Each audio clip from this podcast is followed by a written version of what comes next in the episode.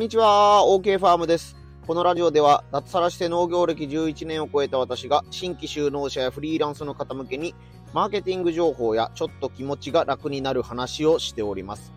はい、今日はですね、送料をお客様に負担してもらった上で、えー、野菜とかね、商品を買ってもらう方法について、えー、3つの秘訣について紹介してみようと思います。えーとですね、えー、ネット通販、野菜を通販で送るということを始めたのが2016年ぐらいになんとなく始めて、えー、ごぼうを1本に絞ったのが2017年、18年ぐらいなんですけども、その頃からもう送料無料という表記をほとんどなくしてですね、えー、基本的に、あの、何らかの形で送料を負担してもらうというスタイルで、えー、今もごぼう販売を続けています。まあね、さすがにあの5000円とか1万円とかかなりの量を買ってもらった方には、あの、半額、えー、サービスしますよとか、全額こちらが負担しますよとかいうことはあるんですけども、えー、生のごぼうについては、もう基本的に送料有料ですよという前提で、えー、ネットショップとかを運営しています。まあ実際ですね、野菜セットっていうのをやっていた2016年頃は、まあなんとなく、あの、送料を見てもらっても、野菜セットだったら買ってもらえるよなっていうふうに思ってたことはあるんですけども、ごぼう1本に絞った農家になったのが2017年18年頃なんですけども、その時に、ごぼうだけのために送料だいたい1000円から1500円ぐらいを、えー、皆さん払ってくれるんだろうかという思いがあって、あのー、最初の頃は積極的にこっちから、あの、送料おまけしときますよみたいな話をする機会もあったんですけども、あのー、ちゃんと買ってくださる方は、あの、送料を自分で負担してでも買いたいっていう人がいるっていうことに気づいてから、あ、なんだ、送料ってちゃんと請求していいんだなとか、あ、送料を払ってでも買ってもらえる商品を作るのって大事だなっていうことに気づいてからは、えー、送料をね、払ってもらうことに罪悪感みたいなものがなくなったので、まあそういった話で、あの、送料が高いから、あの、商品は売れるんだけど赤字になってるっていう人も結構いたりすると思うので、その点について、えー、紹介していこうと思います。えー、まず一つ目がですね、普通の人に売ったらダメだよっていう、これはもう大前提ですね。あの、農業以外のビジネスもそうそうだと思うんですけども、あの、普通の人はね、野菜をやっぱり地元のスーパーで買うんですよ。それが当たり前です。あの、地元のスーパーに行って、まあいろんなものは並んでるけど、まあ安いなと思う分とか、まあいつも買ってるからこれ買おうっていうのを買うのがもう、えー、大多数というかね、ほとんどの方がそうだと思います。あ、まぶっちゃけた話、自分自身もそうですね。わざわざ、あの、他の農家さんと交流があるとか、特別な事情があって、通販で野菜を買うことはありますけども、普段の野菜はもう自分のとこで採れた野菜か、えー、地元のスーパーでね、買う野菜っていう感じなので、あの、他の人と同じような感じです。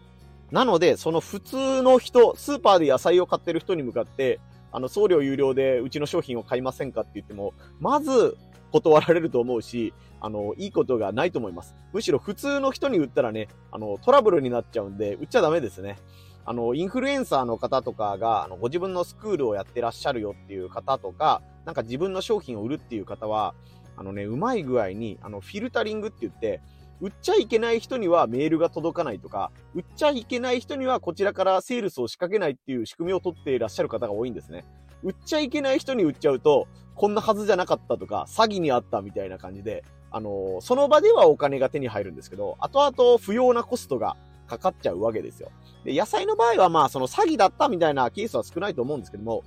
こんな商品買うんじゃなかったわっていうふうに、えー、どんな形であれ言われるっていうことは、あの、農家にとってメリットは一つもないし、買ってくださった方にも嬉しいことはないので、まず、売ってはいけない人に売ったらいけないというか、こちらからセールスしちゃいけないっていうのは覚えておいてください。あの、どう考えてもね、あの、自分の商品が売れたら嬉しいと思うんですけども、必要とされてる人に届けるっていうのが、えー、一番いいスタイルだと思います。で、逆に言ったら、その、やっぱり、普通の人じゃない人ってどんな人よっていう次になると思うんですけども、やっぱりそれは料理や食材に悩みや課題を持っている人とか、まあもっと極端な言い方をしたら、希望を持っているとか、絶望を抱いている人そういう方だったら送料を払ってでも、えー、何か買いたいというふうに言ってもらえるかもしれません。まあ、あの、わかりやすい例で言うと、もう料理を突き詰めたいっていうふうに、えー、極めたいみたいな感じでね、えー、動いていらっしゃる料理人さんとか料理研究家の方とか、えー、ね、まあなんかおもてなし、家族のためにすごい料理を気合を入れてるっていうおもてなしをしたいっていう方が、まあ、プラスの希望という意味で、えー、やっぱり、どういうんですかね、その、いい食材なら何円でも買うとか、あの、日本中からどこでも仕入れるみたいなタイプの方だったら、えー、送料を払ってでも買ってくださると思います。えっ、ー、と、ちょっとね、許可を取ってないんで名前は出さないんですけども、私もかなり広島県に住んでるんですけども、かなり遠方の、どこから私のことを知りましたかみたいな、えー、タイミングで、あの、行ったこともない都道府県の料理人さんが、えー、そちらのごぼうを使ってみたいんですけどっていうふうの風な問い合わせをいただいて、えっ、ー、と、取引をさせてもらっている方がいるんですけども、そういった方は、やっぱりあの、送料こっちで見ますんで、他の農家さんにも、えー、全額同じような対応させてもらってますんで、えー、送料もちゃんと請求してくださいっていう方も、えー、実際いらっしゃいますね。で、それとは逆に絶望っていうね、ちょっと極端な表現をさせてもらったんですけども、あのー、まあ、あの、アトピーとかね、病気とかで、えー、あとアレルギーかな、アレルギーとかで、え、特殊な野菜を必要としてらっしゃるみたいな方も、え、一定数やっぱおられるような気がします。あの、私の体感の話なので、あんま、うちの野菜を買ったらもうアレルギーがあっても大丈夫だよとか、そういうお話ではないんですけども、やっぱり普通のスーパーで野菜を買うっていうだけでは、自分の、どういうんですかね、え、体調があまり優れないとか、特別な食材を求めてらっしゃるっていう方もいらっしゃいます。なんか希望を持ってね、あの、楽しいっていうジャンルではないと思うんですけども、すごく困っている、悩んでいるっていう人にも、えー、やっぱり自分の商品が合ってるんじゃないかというふうに認めていただけたら、送料をえー、払ってでも、え、買っていただけるんじゃないかなということで、さっき言ったね、あの、食を突き詰めるという意味での希望と、まあ、ちょっと表現は微妙かもしれないですけども、絶望しているというか、まあ、困っているぐらいの表現がいいかもしれないですね。自分でもちょっと言い過ぎたかなと思いますね。困っている人に向けて、え、やっぱり商品が届けやすいかなと思いますので、そういった人は、あの、悪い意味ではなくね、普通ではないというか、あの、どっちでもいいよっていうんじゃなくて、何かこだわりのものじゃないとダメだよっていう方、そういう方だったら、えー、送料を払ってでもあなたの商品を買ってくれるかもしれません。まあ、ちょっと余談にはなるんですけども、送料無料ですよっていうので喜んでくださる方っていうのは、あの、どっちかというとさっきで言うと普通の人なんですよね。そういった人は、あの、仮にその商品を送料無料で買ってくださって、一時的に喜んでくださるとは思うんですけども、どこかのタイミングで商品の値段が上がりますとか、えー、送料無料じゃなくなります、有料ですっていう風になったら、離れていく場合が多いですし、残念ながらですね、そういう方が紹介してくださる方っていうのも、まあ、可能性としてはやっぱり送料無料に引かれて買いに来るっていう方が多いと思うので、うん、安さを求めちゃうみたいな、お金の面だけで、えー、損得を考えちゃう人っていうのはやっぱりあんまり悩みとか希望が少ないかなと思うので、うん、やっぱり送料無料を全面に押し出すのは良くないのかなと思います。誰にでも売りますっていう感じじゃなくて、うん、あなたにしか売りませんぐらいの強気でこっちがいけると、相手に本気度が伝わったりとか、まあ、そこまで言うなら有料だけど買ってみようかっていうような、え、感じになってくるかなと思います。はい、二つ目は、共感してもらうか、絶対的なクオリティの味、どっちかが必要っていう話をしようと思います。まあさっきね、あの、普通の人に売っちゃダメだよっていう話をしたんですけども、普通の人じゃない人ってどういう人よっていう話がもう少し、別の視点で見てくると、あなたに共感してくれた人っていうのは、あのー、悩みとか、さっき言った絶望とか困ってるとか、え希望とかそういう意味とは別で、えー、なんていうんですかね、えー、あなたに共感してくれる人っていう方だったら、送料を払ってでも、えー、あなたの商品を買ってくださるかもしれません。どっちかっていうとね、あの、商品そのものを買ってるんじゃなくて、あなたの応援がしたいよっていうふうに思ってくださってるみたいなイメージですね。まあ、出身地が同じとか、ね、あの、高校とか大学が一緒だったみたいなこととか、共通の趣味があるよとか、ね、あの、何かご縁があったとか、今所属しているコミュニティが一緒とか、何か共通点がある人だったら、まあ、簡単に言うと仲間とか絆みたいな言葉でよく使われるとこですよね。まあ、あいつの応援しちゃろうや、みたいな感じで、えー、送料払ってでも商品を買って、いい商品だったら、うん、知り合いでこういう面白いことやってるやつがいるんだけど、よかったら買ってみないっていう、えー、風に輪を広げてくださる方がいるかもしれないっていう感じですね。まあ、あのー、最低限のクオリティはもちろん必要になると思います。あの、どんなに頑張っててもね、あの美味しくない野菜とか商品とか、あの、買ったけど損したわっていう商品が、を届けてしまうと、うん、あの、他の人に、えっ、ー、と、いい商品があるんだけど、面白いやつがいるんだけどっていうふうには言ってもらえないし、えー、うん、もう次の注文はやめておこうっていう、自分自身もその人も買ってくれなくなっちゃうので、最低限のクオリティとか、えー、満足してもらえるっていう要素は必要になると思います。で、えー、ね、共感してもらえるんじゃなくて、クオリティっていう意味だったら、さっき言ったものに近くなるんですけども、味がとにかくいいとか、えー、どこどこで使われましたっていう実績があるとか、もしくはもうスーパーの野菜とはもう具体的にここが絶対違いますみたいな、えー、自信を持って言えるっていうものがあれば、えー、送料を払ってでも買いたいという人に出会える確率が上がるんじゃないかなと思います。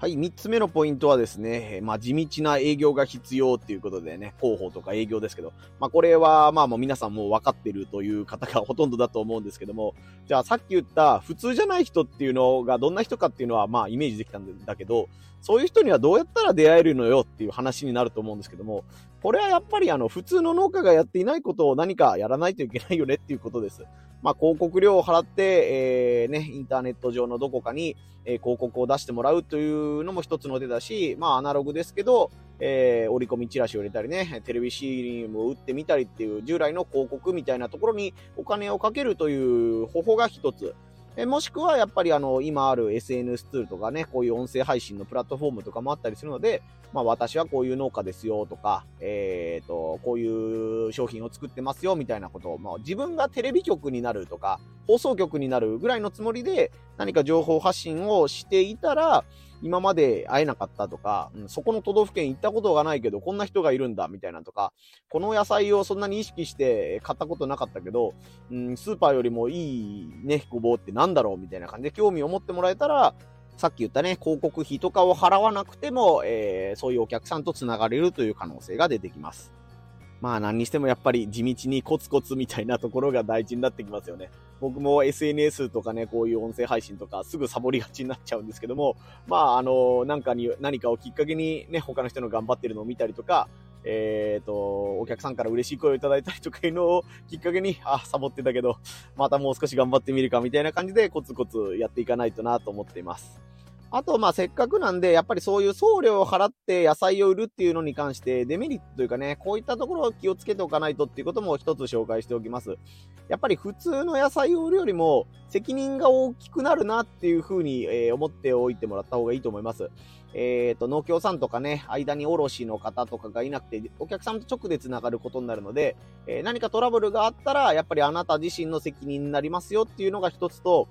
やっぱりちょっと出来が悪いんですけどごめんなさいねっていうのとか、B 品送りますねっていうのが、あの、基本的にやっちゃいけないことになると思います。さっき言ったあの、売っちゃいけない人に、えー、売っちゃいけないよっていうのを言いましたけど、あの、売っていいんだけど、その人の、えー、その人を怒らせるようなことをこっちからしちゃいけないよってことですね。送料を払ってでもあなたの野菜を買ってくれるっていう、その100人いたら1人いるかいないかぐらいの人に、えー、運よく出会えたのに、あなたが、その失礼な対応をしてしまったら、そりゃリピートしないよねっていうことになっちゃうし、うん、あいつはなんかいいことばっかり言ってるけど、送ってくるもんは、あの、ろくなもんじゃなかったっていうことになったら、せっかくついた100人に1人にしか巡り合えないような人が、あなたの敵に回ってしまうっていうことになってしまうので、まあ、あの、正直に多分そういう人は、あの、今年はこうこうこういう事情でいいものが取れなかったので、送りませんというか、あの次回リベンジさせてくださいみたいな、あの、対応する方がいいかなと思います。まあ逆にね、もう、あの、リベンジさせてくださいが2、3回続いたら、あ、こいつやっぱりダメなんだなっていうことで、あの、飽きられていくと思うんですけども、それでも売るよりかは、そうやって自分から身を引くぐらいの方がいいんじゃないかなという気はしています。まあそういったトラブルとかね、あの、場合によってはお客さんに怒られながらっていうことをしながら、えー、お客さんとコミュニケーションを深めていったり、あの、つながりを深くしていったりという、